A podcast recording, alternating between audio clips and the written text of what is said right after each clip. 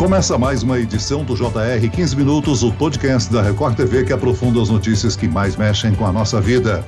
A falta de atividades físicas se tornou uma das grandes preocupações após o aumento do home office na pandemia. De obesidade a problemas ósseos, o sedentarismo se intensificou nos últimos dois anos. De acordo com o Ministério da Saúde, 47% dos brasileiros adultos não chegam a praticar a quantidade de exercícios recomendada pela Organização Mundial da Saúde. Como evitar o sedentarismo e como manter essa rotina mesmo trabalhando e estudando em casa? Eu converso agora com o médico do esporte e fisiatra Fabrício Busato. Bem-vindo, doutor. Obrigado, eu que agradeço a oportunidade, Celso. E quem nos acompanha nessa entrevista é o repórter da Record TV, Luiz Carlos Azenha. Olá, Azenha. Aparentemente, a coluna é uma grande vítima do sedentarismo, não é mesmo? É verdade, Celso. Tudo bem? Tem uma pesquisa da Sociedade Brasileira de Coluna apontando que houve um aumento de 20% nas cirurgias da coluna nos primeiros meses de 2021. E essa postura aí, Celso, de sentar na frente do computador, né, seria a causa deste grande aumento. Doutor, para quem trabalha numa mesa já é difícil manter a postura correta durante o dia inteiro, mas em casa tem gente que fica no sofá, na poltrona, na cadeira da sala. É, é, fica mais difícil, não, doutor? Com certeza. Entra aí duas questões que a pandemia, o home office levou as pessoas, né?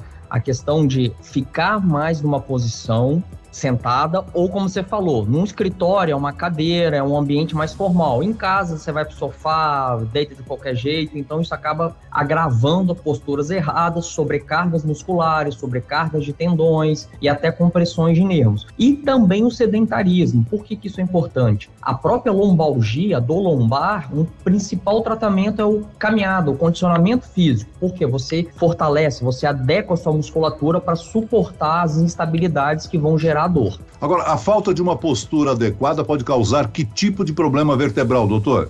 Então, a postura alterada, ela vai sobrecarregar a musculatura. Então, essa musculatura, ela entra em desequilíbrio, que gera dor, sobrecarga, traciona, ela puxa, como a gente fala as articulações, no caso, as vértebras, de uma forma diferente. Isso pode favorecer protusões discais, até um quadro de hérnia. Agora, seja no trabalho ou em casa, que tipo de postura adequada devemos manter quando a gente está usando o computador? Sempre a postura mais ereta possível, a coluna reta, sem deixar os ombros irem para frente, o pescoço também sem ficar aquele pescoço de ganso para frente, né, projetado para frente, e os braços também sempre apoiados numa mesa para evitar tensão sustentada. O que, que é? Você ficar digitando com o braço suspenso, então sempre apoiar. E o mais importante, Celso, é poder parar a cada uma hora, alongar, dar uma caminhada para tirar aquela musculatura daquela posição sustentada. Porque quando você mantém o músculo na mesma posição, ele acaba acumulando várias substâncias ali que vão causar dor.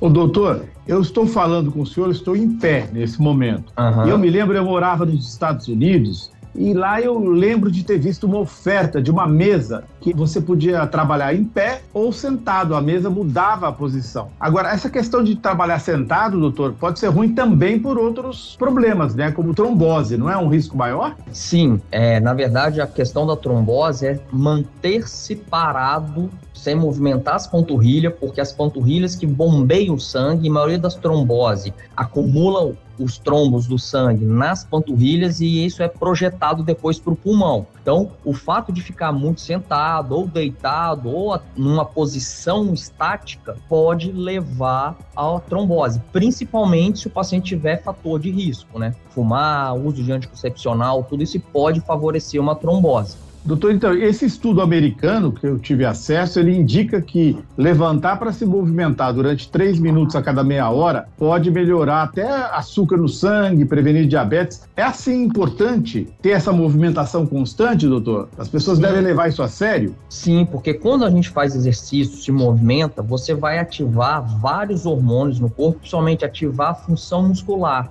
E o principal órgão que controla a glicemia, a glicose, como você muito bem colocou, são os músculos. Músculos condicionados, músculos fortes e músculos resistentes, eles vão que consumir a glicose. Então, acaba sendo um dos benefícios além do colesterol, pressão arterial e várias outras questões, somente a nível cardiovascular e metabólico. Antes da pandemia, doutor, era comum algumas empresas que tinham muitos funcionários programar uma movimentação total, né, de todo mundo no exercício uhum. para ativar a circulação, para melhorar a qualidade de vida. Era normal isso, né? Sim, a chamada ginástica laboral, né? Isso é uma coisa que as grandes empresas ou até pequenas, médias empresas fazem, porque além de condicionar o seu funcionário, você tira ele de certo período do ambiente, que é só um ambiente de trabalho, de certa forma você está cuidando dele. Isso é importante também a saúde mental, que apesar de não ser o tema desse podcast, a saúde mental foi extremamente abalada também nesse momento aí de pandemia. Agora, doutor Fabrício, sobre essa necessidade de se movimentar constantemente em casa ou no trabalho, nós estamos falando de saúde metabólica, não é mesmo? O que, que é exatamente isso, hein? Perfeito, Celso. Então, a saúde metabólica é o quê? Como o nome diz, o metabolismo, o consumo e as reações celulares do corpo. Então, principalmente os componentes que geram energia, que são o açúcar e as gorduras. Então, ser ativo, manter-se ativo, você consome mais a glicose e as gorduras. Então, isso é melhora a sua saúde metabólica, seu risco de diabetes, risco de doenças cardiovasculares. A pressão arterial também melhora porque o seu coração passa a ficar mais condicionado, seus vasos periféricos, os vasos musculares, eles abrem, como a gente diz. Então, diminui a resistência vascular e com isso vai diminuir a pressão arterial além da saúde mental, como colocou na abertura, saúde óssea, mas é importante o treinamento de força, de impacto para essa saúde óssea, além da própria saúde muscular, chamada sarcopenia, que até saiu um trabalho recente colocando ela como uma das principais causas de mortalidade em pessoas acima de 40 anos, a perda da massa muscular. Doutor, os parques e academias, eles foram reabertos, mas tem gente que não se sente ainda confortável, né, de fazer exercício fora de casa. Que dica o senhor daria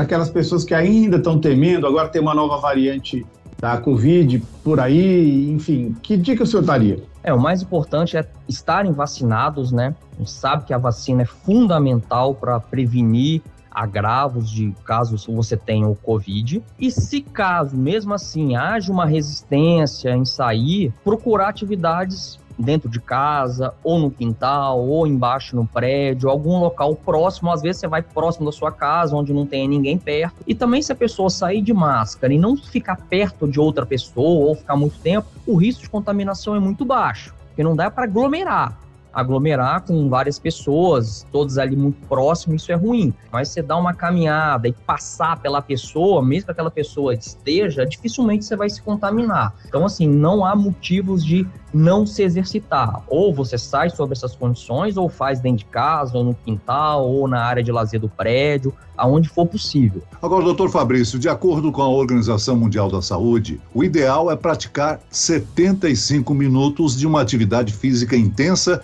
ou 150 minutos de exercícios moderados durante a semana, algo que metade dos brasileiros adultos não faz. Dividir esses exercícios durante o dia poderia ser menos cansativo e mais produtivo, ao invés de fazer muito exercício de uma só vez e depois ficar sentado todo o resto do dia? Perfeito, Celso. É como eu falo. O mais importante é você se manter um ritmo de treinamento. Não adianta você também fazer isso uma semana e ficar dois meses parado. Não vai adiantar por nada. Eu até brinco que é igual escovar os dentes. Não adianta você escovar os dentes dez vezes num dia e ficar uma semana sem escovar. Os dentes vão sofrer. Então, essa quantidade mínima colocada pela Organização Mundial de Saúde, junto com o Colégio Americano de Medicina Esportiva, a grande maioria das pessoas não consegue contemplar essa quantidade, como você muito bem colocou. Atividade intensa é os HIIT, exercício mais puxado, é 75 minutos, não só pode ser dividido ao longo do dia, como você pode fazer ao longo da semana, tipo 5 vezes de 15 minutos. Um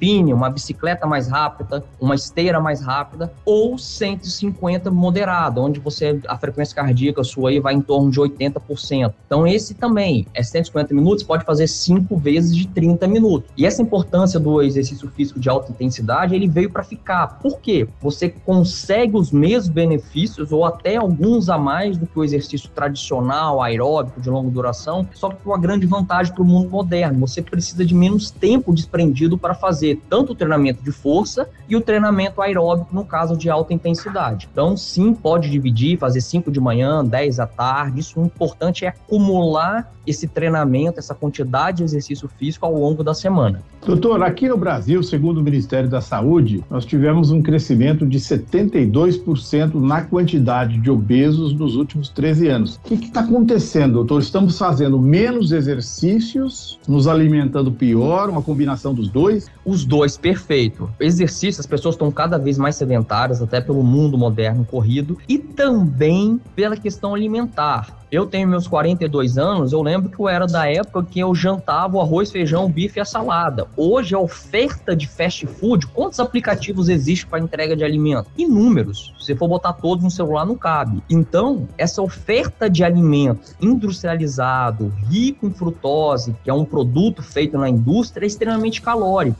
Além disso, além de ganhar peso, da síndrome metabólica, a gordura no fígado, várias outras complicações. Então, as pessoas têm muito acesso a guloseimas, a comidas muito calóricas. A própria dispensa, geladeira hoje tem muito mais oferta do que há 20, 30 anos atrás. Então isso é um grande problema mundial da era moderna, essa oferta de alimento hipercalórico e pouco nutritivo. Ou seja, o importante é fugir do fast food, da comida industrializada e investir mais em comidas caseiras e leves, né, doutor? Certeza, porque além de calórica, ela vem com muita química. Às vezes a pessoa, ah, eu quero ter uma vida saudável.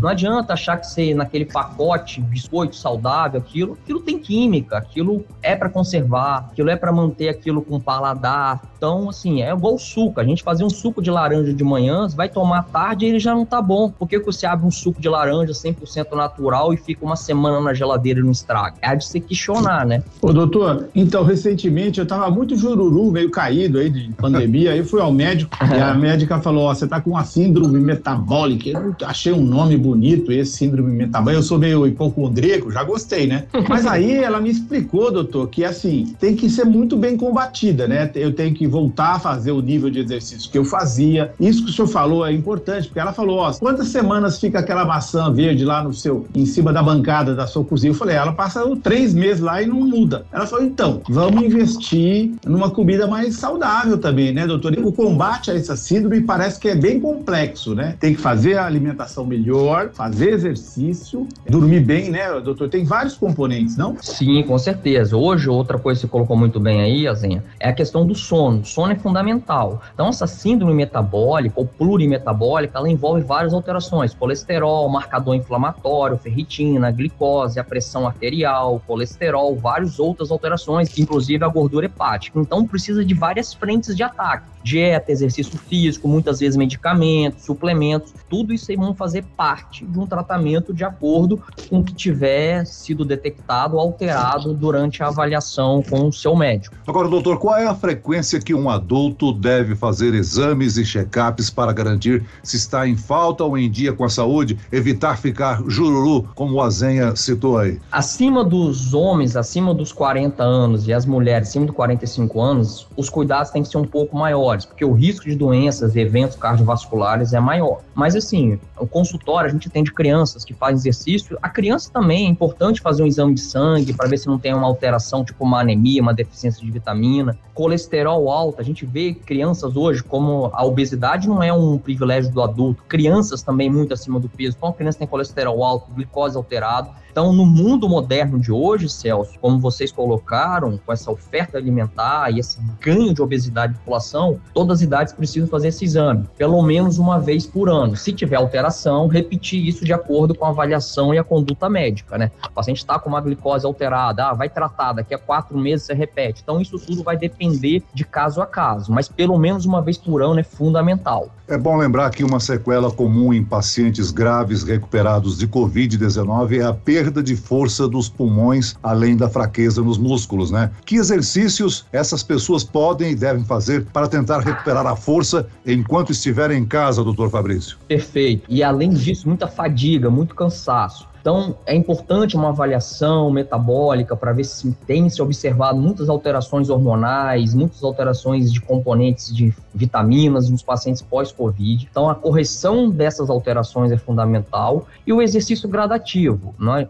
não tem como um paciente ficar lá um, um mês de UTI, mais dois meses de enfermaria, três meses internado, ele vai perder muita massa muscular, vai descondicionar. Então, ele vai ter que começar com pequenas caminhadas, os gestos de movimentos com o braço, com peso bem leve ou até peso do próprio corpo e progredir. Então, isso também é fundamental. Além da avaliação médica, procurar um profissional de educação física para monitorar acompanhar e ter a progressão saudável do exercício físico para que não ocorra um problema maior, como uma lesão ou algo até mais sério. Muito bem, nós chegamos ao fim desta edição do 15 Minutos. Eu agradeço a participação do médico do esporte e fisiatra, doutor Fabrício Busato. Obrigado, doutor. Eu que agradeço, sempre à disposição da Record, Celso. E agradeço a presença do repórter da Record TV, Luiz Carlos Azenha. Azenha. Celso, eu tô menos ururu agora, eu queria apenas que os nossos ouvintes ficassem alertas para isso. Eu estava muito cansado. Eu fui ao médico reclamar de cansaço físico e melhorei muito depois que eu fiz o tratamento, inclusive isso que o doutor disse, né? Fazer o suco beber na hora, não deixar que ele perde o valor na geladeira, enfim. Essa mudança, Celso, para mim tá dando certo. Um abraço para você. Valeu. Esse podcast contou com a produção de Homero Augusto e dos estagiários David Bezerra e Larissa Silva. Sonoplastia de Marcos Vinícius. Coordenação de conteúdo Camila Moraes. Direção de conteúdo Tiago Contreira. Vice-presidente de jornalismo Antônio Guerreiro. E eu, Celso Freitas, te aguardo no próximo episódio. Até lá.